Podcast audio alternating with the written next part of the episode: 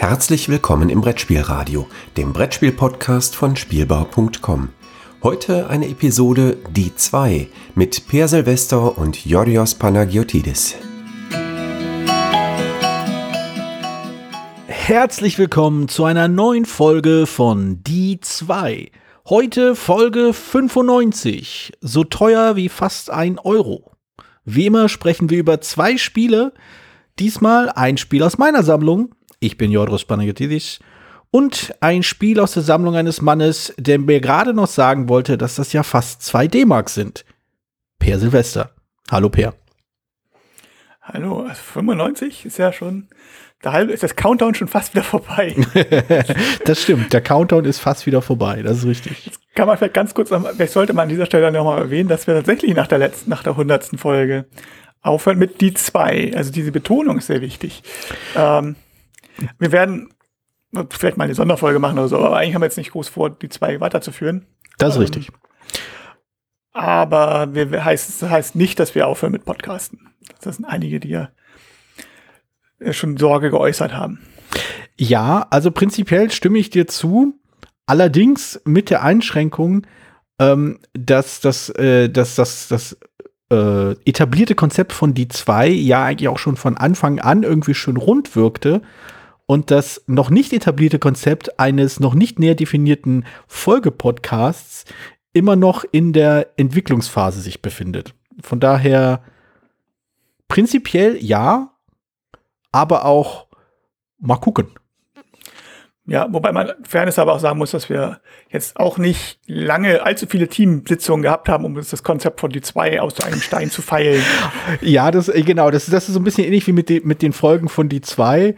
Da wird auch nicht äh, lang und breit im Vorfeld äh, überlegt, welches Spiel man nehmen könnte. Das ist wirklich mehr oder weniger zufällig aus der eigenen Sammlung gezogen. Aber ich habe zum Beispiel aufgegeben, äh, vier Seiten-Treatments irgendwie zu schreiben zum, zum einen, weil ich die vier Seiten nicht mehr voll bekommen habe, aber vor allem, weil ich meistens vorher nicht weiß, was denn das Interessanteste am Spiel sein wird. Hm.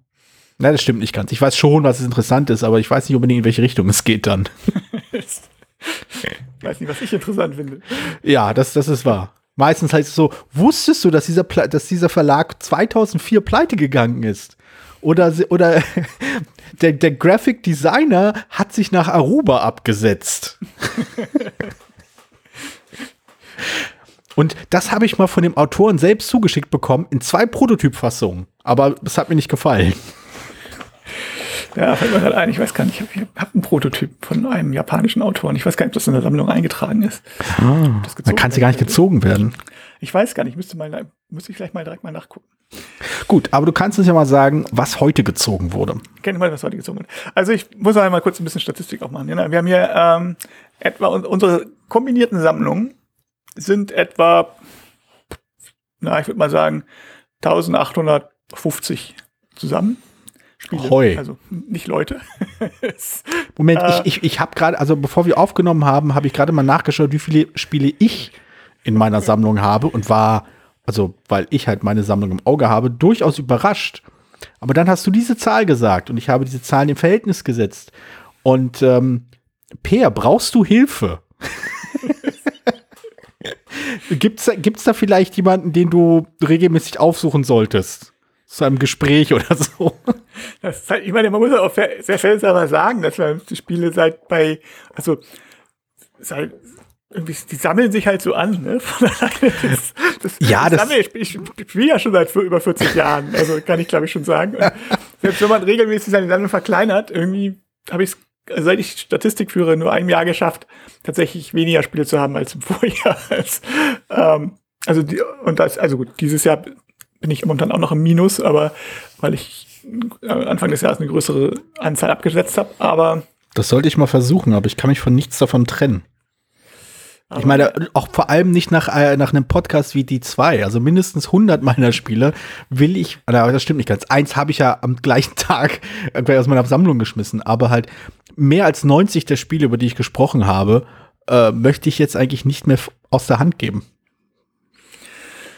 Ja, also es, es, es kommt natürlich auch dazu. Ne? Also wenn ich jetzt einige Spiele haben auch relativ hohen Durchlauf, wo ich sage, jetzt ein, zweimal gespielt, dann geht's raus. Ne? So, und manche Spiele bin ich auch einigermaßen sicher, dass ich sie wahrscheinlich, also sage immer, na, ich bin nicht sicher, ob ich das wirklich brauche, aber ich will es zumindest einmal spielen, um zu gucken, und mir gefällt es mir ganz toll und dann ärgere ich mich, das wäre auch blöd. Naja. Ja. ja. jedenfalls, was ich eigentlich sagen wollte, also wir haben ungefähr 1850 Spiele zusammen und ich würde jetzt mal grob schätzen, vier davon sind Fahrradrennspiele. Und ähm, ich, ich habe davon, glaube ich, nur eins. nee, also stimmt gar nicht. Da ist kein Fahrradrennspiel. Äh, nee. Aber ja, ich habe eigentlich nur eins. Ja, also ich habe auch zumindest bei dir nur eins gezählt. Und ja. mit dieser Folge sind alle vier gezogen worden. Hervorragend. Großartig. Ich habe hab irgendwann mal, glaube ich, in einigen, in irgendeiner von den anderen Fahrradrennfolgen habe ich, glaube ich, erwähnt, dass ich, dass ich eigentlich nur Breaking Away hätte und um Reifensbreite, weil das Spiel des Jahres war. Und da habe ich tatsächlich eins unterschlagen, nämlich äh, das, was heute kommt. Das, das heutige Spiel ist ein, ist ein typischer Fall von einem Spiel, das in den 80er und eigentlich noch bis in die 90er rein ein ziemliches Sammlerstück war. Ähm, mhm. Und äh, einerseits, aber jetzt mittlerweile nicht mehr unbedingt. Also ich glaube, einerseits ähm, gibt es halt dank des Internets mehr deutlich einfachere Möglichkeiten, an äh, gebrauchte Spiele aus den 80er Jahren rauszukommen. Und das, der zweite Grund ist, dass eigentlich die meisten Leute es vergessen haben. also es immer, immer ein gutes Zeichen, wenn, wenn Leute ein Spiel vergessen. Also. Ja, ja. ja also es, es, es ist halt einfach so auf Sammlerstücke vergessen. Ne? Außerhalb der Sammlerszene glaube ich nicht. Also das Spiel, was ich heute stelle, ist, ist wirklich ein nettes, gutes Spiel. Deswegen habe ich es auch. Ich hatte es gespielt und mir daraufhin besorgt, als ich es dann irgendwann mal tatsächlich kriegen konnte. Mhm. Es ist deswegen selten, weil, und es ist auch nicht nur aufgelegt oder so, vermute ich, weil es ein Werbespiel war. Wobei okay. ich ehrlich gesagt habe, nicht weiß für was. Also, also Holtmann, aber ich weiß nicht, was für eine Firma das ist. Ähm, ich, ho ich hoffe ja natürlich äh, Schnellfeuerwaffen. Keine Ahnung, ja. Und das Spiel was, ist, ist halt ein Fahrradrennspiel, das ist sechs Tage Rennen. Und mhm. äh, ist äh, von Walter Ton Tonka, Genau, Walter Tonka, der hat auch nur das und ein anderes Spiel gemacht, was ich auch habe, was sogar noch besser ist. Äh, noch besser als sechs Tage Rennen. Ja, was ich, was du sogar kennst und was ich gleich noch mal kurz erwähnen möchte. Okay. Ähm, auch weil so viel kann man das Spiel nicht sagen. Also es ist ein Werbespiel, wie gesagt, es ist schon mal interessant. Werbespiele haben ja sowieso immer so ein bisschen, wenn Werbespiele ganz gut sind, was selten genug vorkommt, ist, äh, dann dadurch, dass sie normalerweise und das war hier wohl auch nicht so, nicht so richtig im normalen Handel verfügbar sind, sondern die sind halt, gibt's halt für Kunden von mhm. irgendeiner Firma meistens, werden die halt produziert und dann ähm, die landet es meistens auf Flohmärkten oder Ebay, aber machen wir uns nichts vor. Aber dadurch ich, ich kann nicht sind sie halt, geben sie nicht in den normalen Handel und deswegen kennen die meisten Leute es nicht und deswegen sind es oft Sammlerstücke und deswegen. Ja. Also der Sechs-Tage-Rennen war ein klassisches war, war genau dieser Fall. Anderes, was auch immer noch ein Sammlerstück ist, ist von Urs Hostetter Hotel Live. Mhm. Und ähm, was auch total gut sein soll und was ich aber ja nicht, nicht kenne, was auch für wirklich dreistellige Beträge gehandelt wird. Und ich meine, was aktuell irgendwie, was ich auch nicht gespielt habe, aber dieses äh, Sophie World oder so ähnlich heißt das, Sophie Stream, Sophie Vision, Sophie Vision. Mhm. ist auch aus einer Schweizer ähm, Agentur, das wo auch ganz gut ist, das Spiel.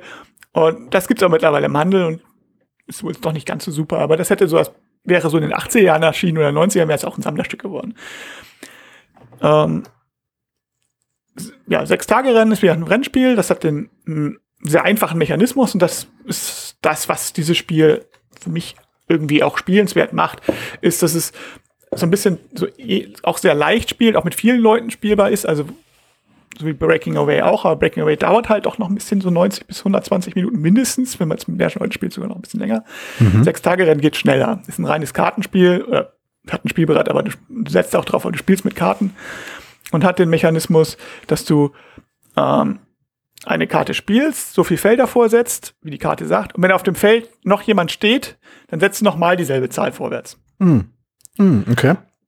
Und äh, dadurch also jeder hat einen festen Satz am Anfang und äh, damit muss man halt auskommen. Es kann sein, dass dann die Karten rausgehen, wenn man halt diesen Extrasprung nicht oft genug oder nicht effektiv genug einsetzt.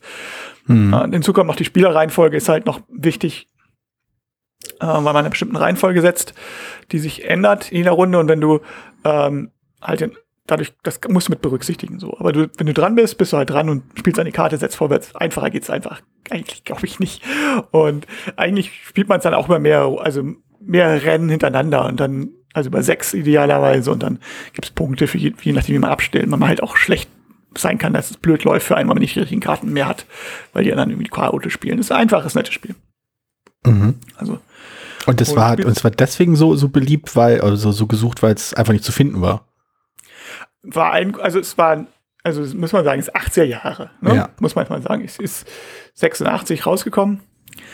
Und ja, es ist sicher, es war kaum zu finden zeitlang, also weil es eigentlich nur über, ähm, auf, also wenn wir auf so einem Glück gehabt, das auf dem Flohmarkt gefunden, aber normalerweise wirklich nur über Annoncen gefunden, damals noch. Ne? Äh, und äh, oder über halt Sammler, die mal alle Flohmärkte abgrasen und die dann, also über Händler, so, ne? Braucht Händler.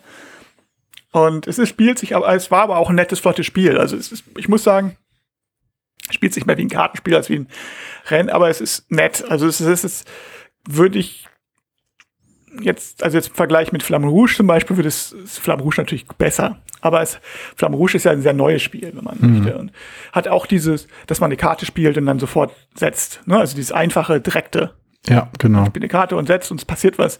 Und du musst diese Karten ein bisschen einteilen und abschätzen. Da spiele ich jetzt eine hohe Karte, erlaube ich dann damit allen anderen halt diesen großen Sprung. Spiele ich eine kleine Karte, komme ich nicht richtig vorwärts. Ja, ja. Und wenn ich Pech habe, fahren die alle weg und ich sitze dann, bleib besitzt auf meinen Karten und komme nicht mehr hinterher. So, es gibt noch so ein, zwei Felder, wo man noch Karten austauschen kann, da muss man aber direkt drauf landen. Da ist auch mal die Frage, fahre ich jetzt vorbei oder spiele ich eine Karte und riskiere, dass alle weg sind. Also es sind so ein paar nette kleine Entscheidungen und also es ist wirklich ein nettes Spiel. Bevor, bevor es Flamme Rouge gab, Ja. würde ich sagen, war es wirklich, also hätte es, also hat nicht die Qualität, aber es hat so ein ähnliches Spielgefühl. Ein bisschen einfacher noch, aber schon, schon flott irgendwie. Und das ist, Würdest du denn sagen, dass es so ein Spiel ist, dass es äh, verdient hätte, quasi aufgegriffen zu werden und vielleicht so ein bisschen aufpoliert zu werden, modernisiert zu werden, mit ein paar neuen Kniffen oder einer schönen Aufmachung? Oder ist es so ein Spiel, das eher, naja, ohne uns jetzt abwerten zu wollen, aber eher halt so spielhistorischen Charakter hat? Von wegen, ach, das ist ein schönes Spiel aus dieser Zeit, was äh, ein Kniff hatte, aber jetzt nicht so viel Beachtung findet. also ich würde, also, das war eigentlich ganz, echt ganz gut, weil so als Fahrradrennspiel würde ich sagen, gibt es mittlerweile Besseres einfach, ne? So. Ja. Aber Ah. Walter Tonka hat ja noch ein zweites Spiel gemacht. Und zwar, äh, das heißt Auf geht's und es ist ein Biathlonrennen mit demselben Kartenmechanismus. Ach, das haben wir, ach, deswegen kam mir der Kartenmechanismus so bekannt vor. Das haben wir gespielt, ne? Das haben wir gespielt. Da ist Ah, okay, sind ja. eben die, die erwähnten Kniffe drin. Also Ja. es gibt, äh, es gibt halt einmal auch, äh, also bergauf und bergab. Mhm. Und äh, wo man, wo das ein bisschen anders funktioniert. Und vor allem gibt's halt, weil es Biathlon ist, noch so einen Geschicklichkeitsmechanismus mit, mit dem Schießen. Mhm.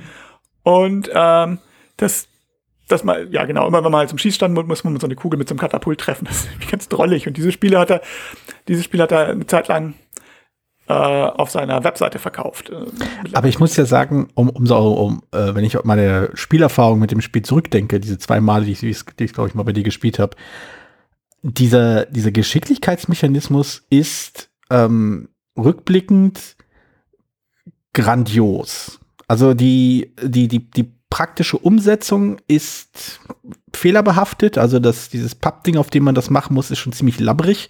Also das ist halt, man hat nicht das Gefühl, dass man, dass man wirklich sich durch, durch Konzentration und ein, gute Dosi äh, ein gutes Dosieren dieser komischen Sprungfeder, ähm, dass, der, dass die Kugel dann dort landet, wo sie soll, was auch okay ist, aber es fühlt sich so ein bisschen, ja, wie gesagt, labbrig, so ein bisschen äh, billig an. Ich glaube, eine etwas, etwas aufwendigere Aufmachung wäre schon ziemlich cool. Aber dieses, aber dadurch, dass es so, ich will dieses Wort nicht sagen, dadurch, dass man es anfassen kann, dadurch, dass man äh, quasi total aus, rausgerissen wird aus dem Knobeln und Rechnen und Taktieren, welche Karte man spielt, um dann auf einmal dann hier diese eine Kugel in diese, in diese Öffnung zu schießen, ähm, habe ich den Eindruck, dass dieser, dass dieser Split, diese, diese Spaltung im Biathlon auf sehr unterhaltsame Art und Weise eingefangen wird. Auf jeden Fall. Also ich muss sagen, ich habe, ähm, also ich kenne drei Biathlon-Spiele, so viele gibt's nicht. da spielt, ja, spielt man ja nur in Norwegen und in Deutschland. Oh, so ungefähr und Frankreich vielleicht noch. Ähm, nein, aber es gibt nur drei, ich kenne nur drei Biathlon-Spiele. Eins davon ist ein Quiz mit wo man zwischendurch auch schießt mit so einem komischen, also noch größerem Katapult auf noch größere Scheiben, was ziemlich lustig ist. Aber das Spiel selber ist halt ein Quizspiel. Mhm. Äh, dann gibt's und dann gab's auch noch, dann noch so einen norwegischen Verlag äh, um also Tia Taimi, um einen kleinen Tia Pratchett mit einzubringen. Tia Taimi Productions. Da habe ich leider Oh. nicht genug Pratchett für gelesen, um das wirklich zu schätzen zu wissen. Ich hoffe ja, dass die Leute im Discord-Kanal mir das A verzeihen und mir vielleicht B den Witz erklären. Und äh, das hat mir auch mal gespielt. Es ist so ein, ich habe den Namen vergessen. Das war mit so einem Würfelmechanismus. Äh, Ah, Dieser umständliche Würfelmechanismus.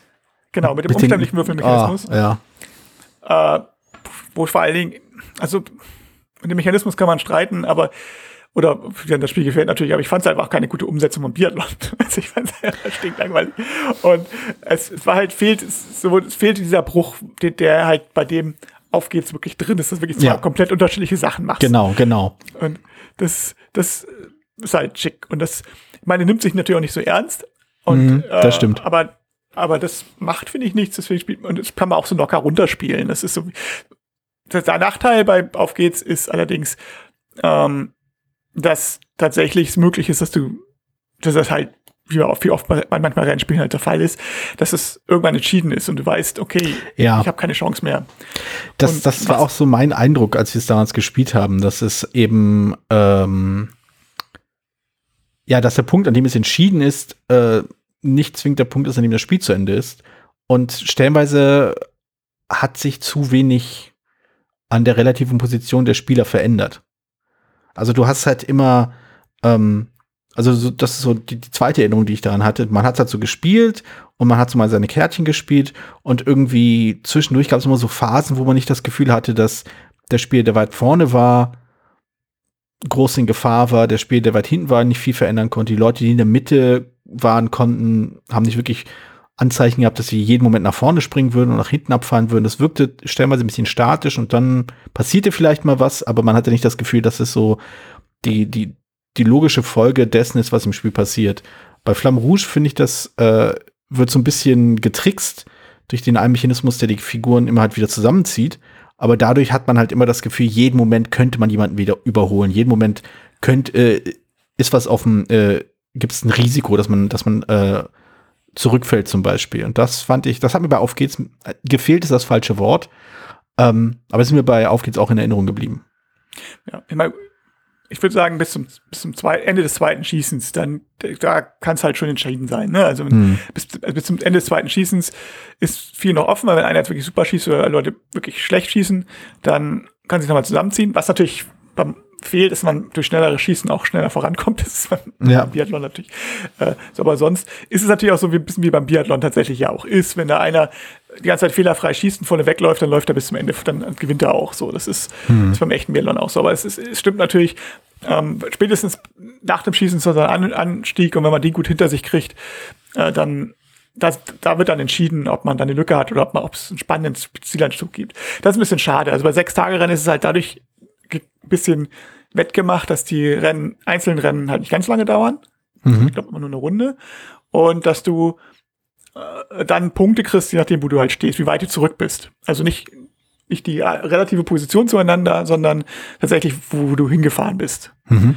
Und äh, also das ist sozusagen dein Rückstand auf den Führenden. Also der erste kriegt halt null Punkte, also Minuspunkte oder Rückstandspunkte und die anderen kriegen halt entsprechend, je nachdem wie viele Felder.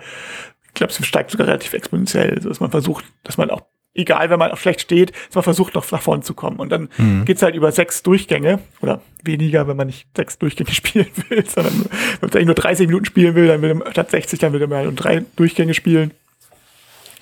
Und dadurch geht es, ne, weil man dann halt immer wieder von vorne anfängt. Mhm. Um sechs Tage Rennen wird halt immer genullt. Und das fehlt ein bisschen beim Biathlon, das würde ich tatsächlich auch sagen. Also das ist äh, eine Schwäche, was ein bisschen an der Vorlage liegt, ein bisschen an dem Mechanismus liegt, ein bisschen auch am Design liegt. Also ich glaube, man könnte das durchaus ein bisschen so gestalten. Ja, ich meine, vielleicht müsste man fast ähm, da auch eine Punktewertung machen oder so. Aber äh, das ist ich sag dafür, dass ich es halt aber mal raushole, wenn man noch mal Lust hat, um wenn man irgendwie damals, als man noch irgendwie sowas wie Geburtstag gefeiert oder viele Leute eingeladen hat, ähm, dann, äh, dann konnte, hat man das halt immer so, so als letztes Spiel gemacht. Noch Ja. so, ach, jetzt spielen wir mal 20 Minuten auf geht's oder 30. Ich, finde ich find es so großartig, dieser Satz, damals, als man noch Geburtstage gefeiert hat, als ob man entweder unglaublich alt ist oder zweitens schon in der Postapokalypse. Irgendwie. Es ist amüsant. Aber ja, ich weiß, was du meinst. Mein, mein Geburtstag steht ja demnächst an und äh, ich denke, das wird auch bestenfalls äh, eine Zoom-Konferenz werden. Oder vielleicht Leute irgendwie äh, vom Balkon besuchen. Ja, also, Wir sind halt noch in der Prä-Post-Apokalypse. Ah, hervorragend. Die, die wo es weh tut. Und nicht die, wo man schon aufgegeben hat. Gut, äh, mit, mit, diesem, mit diesem schönen Gedanken. ähm, also, nee, eigentlich, eigentlich, ich habe keine wirkliche Überleitung, muss ich sagen. Ähm, Ist das auch ein Werbespiel? Mh, mh, ich glaube nicht. Oder geht, geht, es um Werbung? Wurde das Spiel mal, wurde mal das in der- in der Werbung besprochen? Wurde es mal beworben? ähm, im, Im sehr, sehr weitesten Sinne. Also bei dem Spiel handelt es sich, äh, das ist mal ein Spiel, das auch eher selten ist, weil ich denke, dass es nie in den äh, deutschen, geschweige denn internationalen Markt gekommen ist, trotz seiner Bilingualität. Und eine dieser Sprachen, äh, in denen das Spiel erschien, äh, war Englisch. Ähm, die andere Sprache äh, war Griechisch. Also ich habe ein englisch-griechisches Spiel in meiner Sammlung. Es war äh, einer dieser, das habe ich auch auf der Spielemesse gekauft damals. Äh, Ich weiß nicht, wie viele Jahre das jetzt her ist. Ähm, vom Designer selbst, der da quasi am Stand ausgeholfen hat. Damals vielleicht dann noch Mitarbeiter war. Mittlerweile ist er immer noch Designer, aber für, eine, für einen anderen Verlag und da eigentlich recht geschäftig oder fleißig. Ähm, genau, ich habe es auch, es war halt eine dieser, äh, das war so die Phase, so meine also es war so die Zeit, wo ich halt immer noch diesen, wo ich angefangen habe, diesen komischen Ritus einzuführen, dass ich am Sonntag, am letzten Tag der Messe, äh, noch ein Spiel mitnehmen muss. Manchmal war es ein Spiel, wo ich mir irgendwie die ganze Messe über den Kopf zerbrochen habe, ob ich es kaufen will oder nicht. In dem Fall war es einfach nur so, ach, ne, der Typ hat, äh, das ist doch ein, auch ein Grieche, mit dem kann man Griechisch quatschen. Da, da war halt äh, noch nicht so viel los mit griechischen Ständen auf der Spielemesse. Äh, haben wir ein bisschen gequatscht und da hat er mir das Spiel verkauft und habe ich es mitgenommen. Ähm, der Designer und äh, Verkäufer dieses Spiels war äh, Vangelis Bayartakis oder Vangelis Bagiartakis, wie der, glaube ich, hierzulande genannt wird. Ähm, ähm, genau, und äh, das Spiel heißt Souvlaki Wars. Äh, ein Spiel, in dem es um konkurrierende Imbisse geht. Äh, ähm, sehr durchzogen von klassischer griechischer Imbisskultur. Was bedeutet, äh, die- es gibt halt die klassische Pita, es gibt halt Getränke und so. Äh, und auch voll gepappt mit, ähm, ja, ich weiß nicht, ob ich es griechischen Humor nennen würde, aber zumindest mit vielen Momenten, an die ich mich auch noch erinnere, äh, wenn ich mal Zeit in Griechenland ver äh, verbringen durfte. Sowohl halt äh, die, die, der Hero halt äh, in Griechenland, in der, äh, im flachen Peterbrot, was ich mittlerweile auch hier ab und zu mal sehe, aber lange Zeit gab es halt hier nur das bekannte Fladenbrot, das man auch vom Döner kennt. Und ich freue mich schon auf die lange Debatte. Ja, Gyros, Döner, fast ist ja, ist eigentlich das Gleiche. Vor wegen so, ja, super, sehr schön. Ich liebe dieses Argument. Aber ähm, das sind so, aber es ist halt vollgepackt mit so kleinen äh, humoristischen Angelegenheiten. Es gibt dann irgendwie, äh, man kann es mit bis zu vier Spielern spielen und äh, jeder Spieler übernimmt halt ein. Ich lache nur, weil du gesagt hast, ist vollgepackt mit humoris- humoristischen Angelegenheiten. Man kann zum Beispiel mit vier Spielern spielen. Es ist ja, ja, ja, ja, ja. Das ist heutzutage schon Humor, wenn man Ja. das Schachtel schreibt. vier Spieler, das aber selber nicht. Wo soll ich denn? Denkst du, meine ganze Familie spielt oder was? ähm, nein, was ich, worauf ich eigentlich hin wollte, war, dass, dass die vier, ähm, ich glaube, es sind vier Imbisse, die es gibt, also gewisse Stereotypen bedienen. Es gibt halt den Edelimbiss, es gibt den äh, einer, einer Lebens-, einer, einer Imbisskette, es gibt den Familienimbiss und es gibt äh, irgendeinen vierten noch, der mir gerade nicht einfällt. Aber in Erinnerung geblieben ist mir halt, also die unterscheiden sich halt, ja, so, ich will es nicht Klischee oder Stereotyp nennen, aber sowas wie der Edelimbiss ist zum Beispiel äh, ganz teuer und der, der, ähm, der, äh, der hier, der ähm, Kettenimbiss, der so McDonalds-Verschnitt, ähm, der hat halt so ganz, ganz billige ähm, Zutaten, also die kosten nicht viel, die zu kaufen. Und der Familienimbiss äh, hat etwas, wo ich sehr, sehr drüber lachen musste. Aus äh, zum Teil persönlicher Erfahrung, aber einfach nur, weil ich, weil ich das halt sehr lustig fand. Äh, beim Familienimbiss muss man seinen Mitarbeitern nicht zahlen, weil das alles Familienmitglieder sind. Und äh, da habe ich sehr gelacht. ähm, genau, und äh, aber die, also das Spiel selbst ist wirklich nicht so aufregend. Die, die Illustrationen sind halt lustig, weil sie halt äh, so Karikaturstil sind, aber halt einfach so Typen zeigen. Weniger äh, Nationalitäten oder ähnliches, sondern einfach nur Typen. Es gibt halt, es gibt halt äh, den, den, die jungen Kinder, die ganz viel Colas wollen, oder es gibt halt das Paar, es gibt halt die, die feiernden Studenten, es gibt den Typen, der gerade auf dem Weg zur Arbeit ist, es gibt äh, den, den Gast, der sich halt der viel zu viel ist und so weiter und so fort. Ähm, der Grund, weshalb ich das eigentlich äh, interessant genug fand, um drüber zu reden, war die Tatsache, äh, dass dadurch, dass es ein griechischer Verlag ist und dadurch, dass es ein griechischer Designer ist und auch griechische Künstler sind, die das illustriert haben, würde vermutlich niemand auf die Idee kommen, hier irgendwas von kulturellen Stereotypen zu sprechen beziehungsweise es liegt nicht so nah. Und ja. das fand ich halt interessant. Denn, also, die, die Sensibilisierung, die ja jetzt gerade und vielleicht hoffentlich auch langfristiger äh, stattfindet, ist, dass man halt so ein bisschen hinschaut, was wird da eigentlich gezeigt, was wird da eigentlich präsentiert und äh, in welchem Kontext taucht das auf. Und ich finde es ganz spannend, dass hier die Leute, die quasi das Spiel machen, anscheinend äh, dem Spiel eine, einen Kontext verleihen können, der ihn, äh, der halt die Inhalte quasi deutlich in den Bereich Humor und äh, akzeptabler Humor schiebt. Wie gesagt, es gibt ja nichts, Dra äh, nichts Dramatisches in diesem Spiel, was die Sachen angeht. Es gibt irgendwie keine, es werden keine deutsch-türkischen Fäden ange, äh, angedeutet. Es geht hier nicht groß um irgendwelche äh, Euro-Krisen oder irgendwas es sind einfach äh, vier konkurrierende Imbisse. Und das sind alles Charaktere, das sind alles so Typen, aber die sind eben, ja, so, so wie halt Menschen eben unterschiedlich sind. Ja, Männer, das, Frauen. Das, das, das, ist ja das. Das sind halt eben keine nationalen Stereotypen, sondern es sind halt, soweit es, außer dass sie Griechen sind.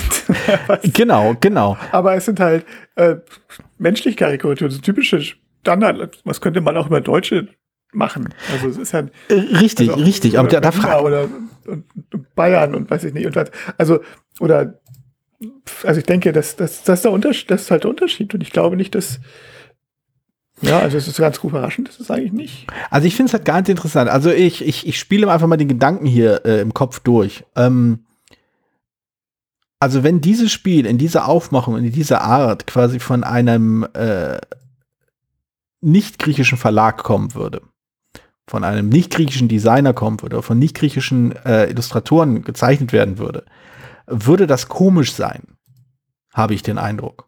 Würde das irgendwie ein, äh, wie man so schön heißt, ein Geschmäckler haben. Und das, und das, das fand ich interessant. Und zwar meine ich das in seiner absolut uneuphemistischsten Art und Weise, wie man das Wort nur benutzen kann ich, ich bin da nicht so von wegen, da steht, da ist da, das stimmt nicht oder das darf man nicht und in Wirklichkeit tralala aufdecken, sowas. Ich finde ich, ich finde es nur so interessant, wie äh, in diesem Fall einfach äh, der Kontext des Spiels dadurch ähm, auch zum Teil gezeichnet wird, wer das Spiel macht. Was halt wiederum auf diesen Gedanken zurückführt, der sagt, äh, auf, auf, diese, auf die Position zurückgeht, die sagt, man sollte Leute aus dem Kulturkreis ins Boot holen, ähm, welches man in dem Spiel versucht abzubilden. In ja, dem die wissen, weil ja. ja. eben genau, weil die natürlich wissen, was akzeptabel, also eher wissen, was akzeptabel ist und zumindest wissen die, was nicht akzeptabel ist.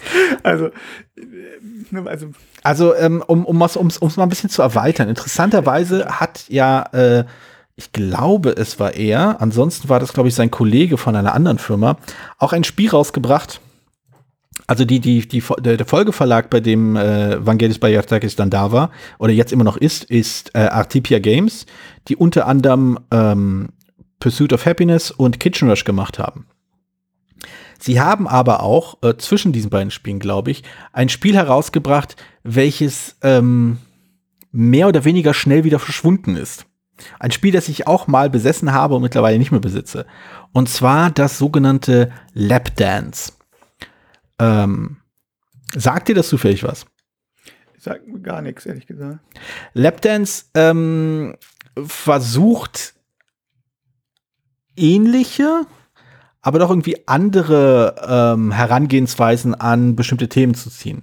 Also im Großen und Ganzen, okay, ich versuche es mal so unaufgeregt wie möglich zu beschreiben. Es geht darum, dass man, es ist im Großen und Ganzen ein kartenbasiertes äh, seichtes Wirtschaftsspiel, wie auch Souvlaki Wars, ein kartenbasiertes, seichtes Wirtschaftsspiel ist. Es geht um Einkommen und es geht um Ruhm und es geht um ähm, halt äh, Kunden irgendwie äh, Produkte verkaufen. Also bei Souvlaki Wars sind es halt eben, es ist was zu essen.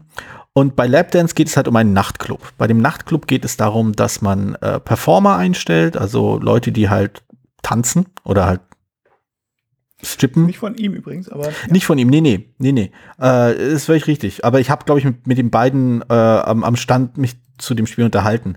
Ähm, wie gesagt, äh, also das war meine Verbindung. Ansonsten haben die Spiele, glaube ich, wenig, wenig miteinander gemein, außer vielleicht die Tatsache, dass es beides, wie gesagt, kartenbasierte, seichte Wirtschaftsspiele sind. Ähm, aber thematisch ist halt was anderes. Also der, der, die Art des Humors bei Lapdance, die würde ich im weitesten Sinne auch mit der Art von Humor bei Souvlaki Wars vergleichen. Es sind Charaktere, es sind hier und da ein paar Stereotypen, aber nicht unbedingt äh, nationalistische Stereotypen, also nicht vorwiegend der griechische Gast oder der türkische Gast oder der deutsche Gast, so weiß ich in Erinnerung habe zumindest.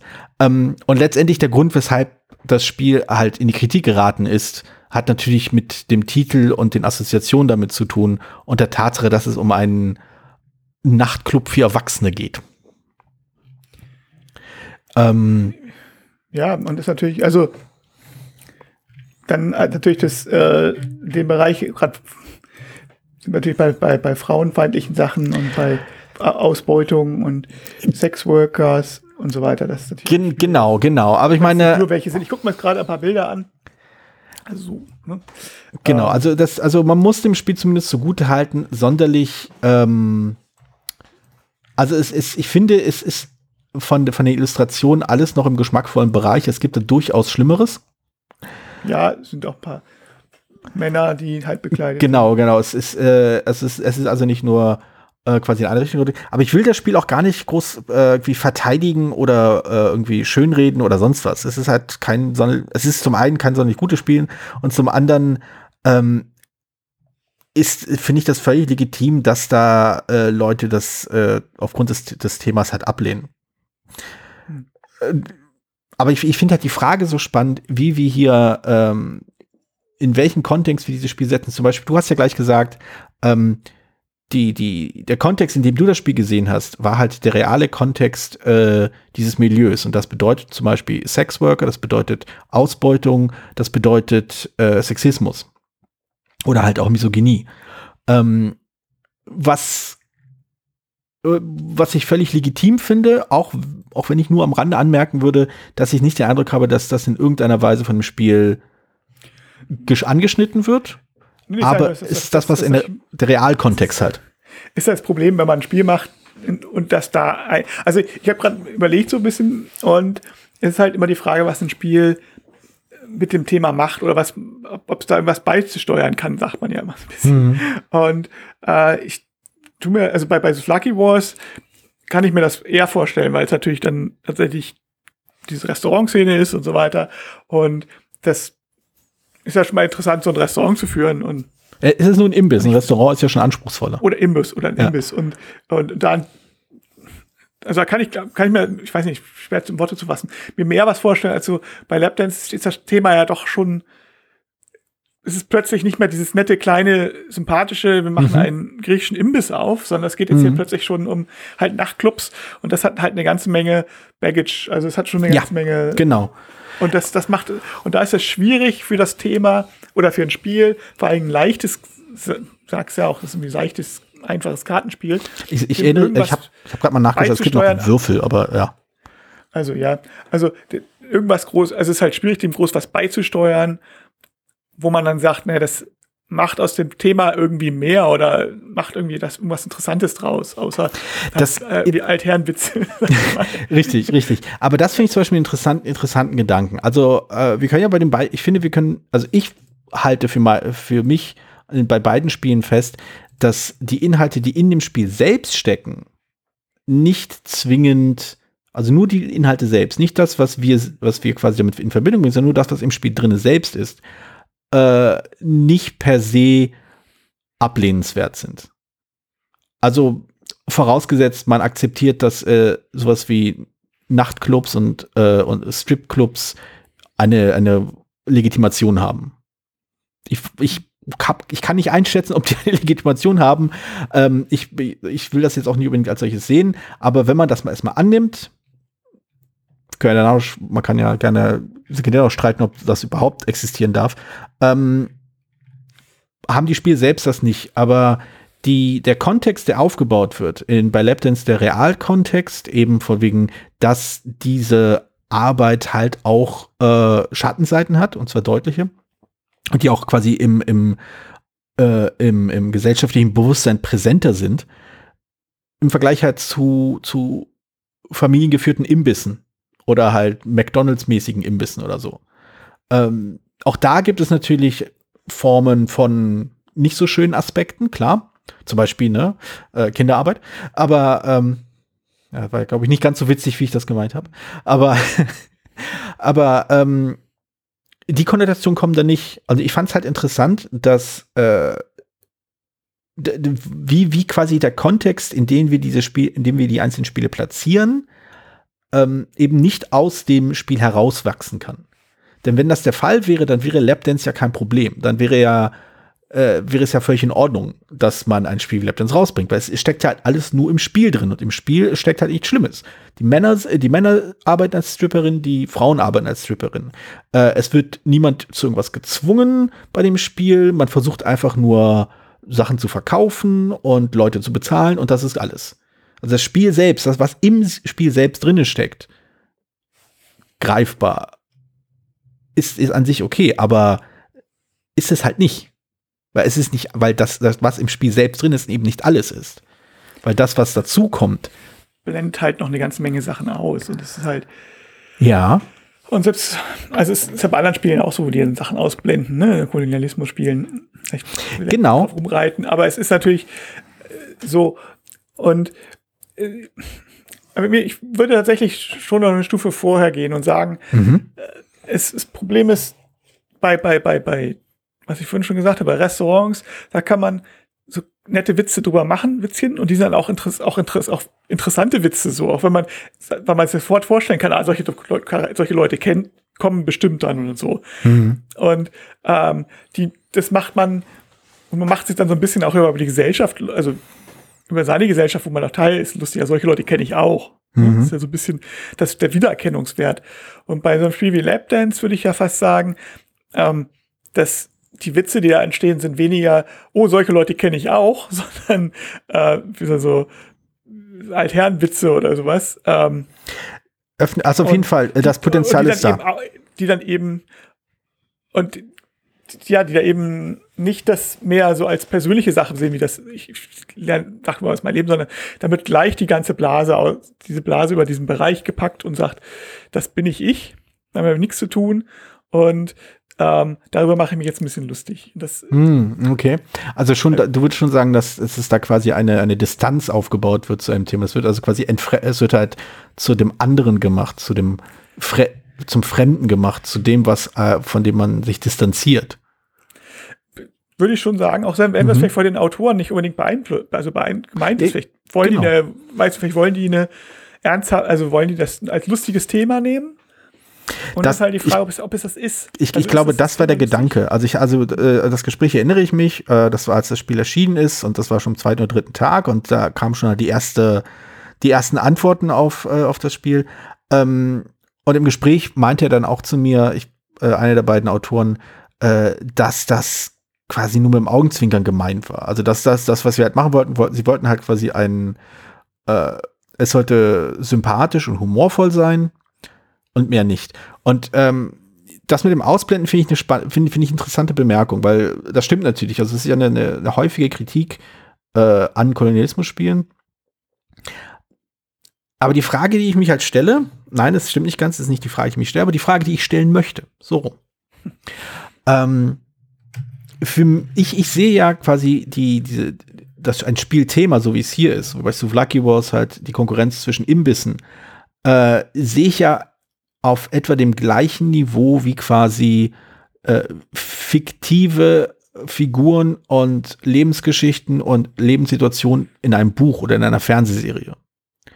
Das sind Dinge, die, von denen wir wissen, dass sie nicht echt sind, weil beim Spiel sehen wir, dass es ein Spiel ist. Aber sie verweisen dennoch auf reale Dinge. Und die Art und Weise, wie sie auf reale Dinge verweisen, ähm, oder wie sie es vielleicht nicht tun, äh, nee, nicht ganz. Die, also sie verweisen auf reale Dinge. Also bei Souvlaki Wars, hast du auch gesagt, wird auf Imbisse verwiesen. Und wie die zum Beispiel wirtschaftliche Konkurrenz zueinander stehen oder auch nicht oder wie auch immer, das hat man so am äußeren äh, Rand des eigenen Blickfelds vielleicht wahrgenommen. Ähnlich halt äh, mit Stripclubs. Aber wie wir quasi, wie wir den Bogen schlagen zwischen der Fiktion, die wir auf dem Tisch haben, oder die wir auf dem Bildschirm sehen oder in, der, in den Seiten lesen, und der Bogen in die Realität, die nun, nun mal sehr viel komplizierter und komplexer und auch oft moralisch äh, unangenehmer ist das finde ich halt eine interessante Bewegung. Das finde ich halt spannend zu sehen, warum äh, ein Spiel über konkurrierende Imbisse per se lustig ist, auch wenn, also auch wenn es da durchaus auch mal nicht so schöne äh, Dinge geben mag, sei es halt, ne? Also jeder kann sich irgendwelche Sachen aus der Erinnerung rauskramen, die mit äh, Imbiss oder äh, so zu tun haben, die vielleicht nicht so appetitlich sind. Ja, oder, oder geht's, also geht's, es, gibt, es gibt, gibt da sicherlich auch irgendwie Schutzgeldgeschichten oder sonst irgendwas. Also, zum Beispiel. Also ich weiß nicht, ich kann ja, vielleicht ist es auch ein Stereotyp, das jetzt muss ich auch sagen, aber ich weiß es bei uns in Hamburg-Bergedorf ähm, gab es einen Dönerladen, der sehr lange war, keinen griechischen Imbiss, sondern einen türkischen Imbiss, hm. ähm, der sehr lange aufgehabt hat. Und in der Zwischen, während seiner, seiner Zeit, den gibt's auch nicht mehr, deswegen ist es, kann ich, aber ähm, während seiner Zeit gab es fünf andere Döner in der, in der gleichen Straße, die abgebrannt sind. und vermuten, wir vermuten gar nicht unbedingt, dass der, dass der Döner was damit zu tun hat, sondern dass da irgendwelche Schutzgeldgeschichten irgendwas gemacht haben. Wow. Aber, genau, aber. aber kann man ähm, natürlich nicht wissen, aber es ist, ich meine, nee. es, ist, es ist halt, äh, war halt auffällig, sag ich mal. Aber genau, aber, aber das finde ich halt so spannend. Also, beziehungsweise die Sache, die, die ich quasi so ein bisschen artikulieren will, die, äh, die, auf die ich keine Antwort habe, die ich auch nur total faszinierend finde und die auch in keinster Weise eine, eine Rehabilitierung bestimmter Themen sein soll oder eine Rechtfertigung bestimmter Spiele, ähm, ist, dass dieser Sprung zwischen dem, was im Spiel ist und dem, was in der Realität ist und wie die beiden in Beziehung zueinander stehen, ich weiß halt nicht, wie das angepasst wird. Also was, was sind die, die, die Faktoren, die ähm, entscheiden, ob eine Abbildung des Spiels, also eine Abbildung der Realität des Spiels oder ein Verweis des Themas auf die Realität, also wie wir das quasi anpassen. Warum ist, also, warum ist zum Beispiel, äh, also bei Souvlaki würde niemand auf, ein, auf, auf, düstere, auf irgendwie abgrundtiefe Gedanken kommen, es sei denn, er hat vielleicht keine Ahnung, mit irgendwelchen, Erfahrung gemacht damit. irgendwelche Erfahrungen gemacht mit irgendwelchen äh, kriminellen ähm, Trupps, die da ein, äh, irgendwie Schlägertrupps, die einem da Ärger machen wollten oder sowas. Oder, aber warum ist zum Beispiel sowas wie Lapdance nicht akzeptabel? Na gut, ist jetzt Kognition. Also nicht, dass es akzeptabel sein müsste, also aber. Es ist halt, also das tatsächlich irgendwie, ich, ich, wir haben aber doch als Mitzug zur Werbung, weil das ist natürlich genau das, was Werbung macht. Mhm. Also das sind ja, das sind Assoziationen, also äh, bin jetzt kein Fachmann für Werbung. Ich, mein, das beschränkt sich darauf, dass ich mal zwischen, bevor ich, dass ich, dass ich mal gedacht, überlegt hatte, ob ich Werbetexter werden sollte. Hm. Äh, habe ich dann doch nicht gemacht. aber ähm, und da ein paar Bewerbungen für geschrieben habe. Aber das war das Einzige. Aber nein, da sind wir in der Kognitionspsychologie und das ist Kognition, Kognitionspsychologie. Ich hoffe, da habe ich jetzt kein, keine Silbe vergessen. Denkdenke. Mhm. Genau. Ähm, also worum es da wirklich darum geht, was assoziiere ich mit bestimmten Sachen. Und das ist halt genau, was Werbung macht. Mhm. Dass, wo es ja genau darum geht, auch gerade diese unterbewussten Sachen anzusprechen, um Sachen zu Assoziationen zu wecken, die, wo du nicht unbedingt genau begründen kannst, warum du sie jetzt hast. Mhm. Und äh, da sind, ist zum Beispiel ganz klar, dass zum Beispiel äh, Sex sells, sagt man ja auch, aber mhm. ne, deswegen gab es lange Zeit Letterwerbung mit zwei nackten Menschen. Ähm, und also Letter ist eine Margarine. Ja, offensichtlich. Ich meine, wie willst du sonst Margarine verkaufen? Langweiligste genau. Produkt aller Zeiten. Auf der anderen Seite aber äh, soll es halt eben nicht schmuddelig sein, weil das mhm. also egal, sondern irgendwie besonders klar und du hast, ah, die arbeiten da mit Wasser und die sind, ne, und so, bei Margarine-Werbung und mit, mit klarem Wasser und so weiter, damit die Assoziation da ist, dass es ein sauberes Produkt. Ne, ja. mit viel Natur gearbeitet. Während so ein, so ein, so ein Lapdance allein vom Thema her halt Assoziationen weckt, die, aber das ist nur die halt nicht unbedingt positiv sind. Und genau. Das, aber das, deswegen finde ich es ja so spannend. Warum ja ist, ist es schwierig? Warum ist es, ist, glaube ich, schwierig? Weil das, also ich habe es jetzt nicht studiert und ich bin auch kein Werbetexter geworden. Ja. Ich kann es auch nicht begründen. Ich weiß, dass es diese Sachen gibt.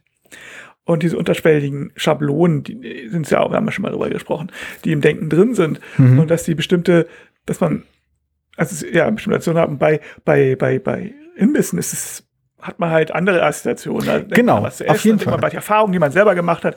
Lapdance haben nicht unbedingt allzu viele, also ich weiß nicht, ich, wie viele Leute schon mal einen Stripclub besucht haben, weiß ich jetzt nicht.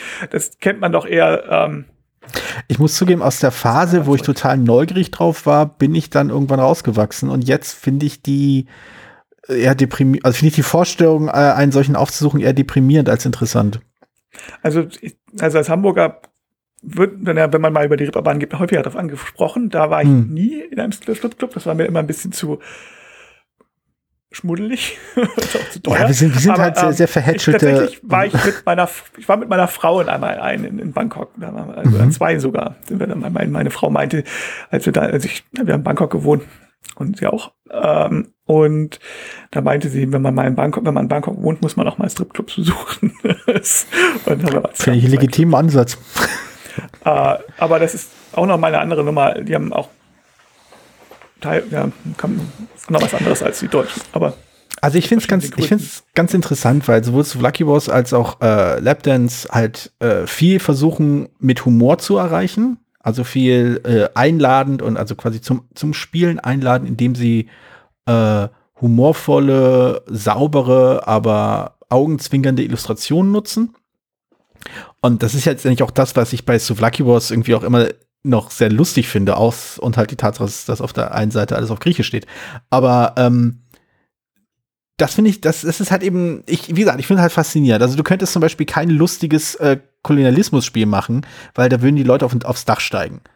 Haben sie auch gemacht bei Santa Maria. Aber ähm, ja, ist aber auch, ich meine, man muss auch ganz ehrlich sagen, äh, Karikaturen von Menschen zu machen, die lustig sind und von vielen Leuten lustig ges gesehen werden, ist echt schwierig. Hm. Weil Karikaturen ja davon leben, auch halt Vorteile zu bedienen oder bestimmte Sachen vergrößern.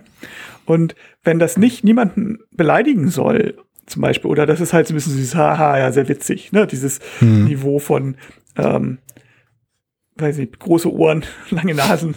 ist, ähm, mehr sein soll, dann muss es halt echt schon so ein bisschen, also weiß ich nicht, Humor ist immer schwer zu definieren, weil einige haben anderen, Leute haben anderen Humor, ne? aber äh, das ist schon schwierig genug, finde ich. Also lustige Zeichnungen zu machen, die dann auch äh, wieder lustig sind. Wenn man jetzt das, also ich glaube, deswegen sage ich auch, da ist, hat man schon so ein bisschen, ich, ich hätte kein, allein schon kein Vertrauen zu einem Spiel wie Lapdance, also bevor ich es mir angucken würde, wenn ich davon hören würde, mhm. dass das das gut hinkriegt.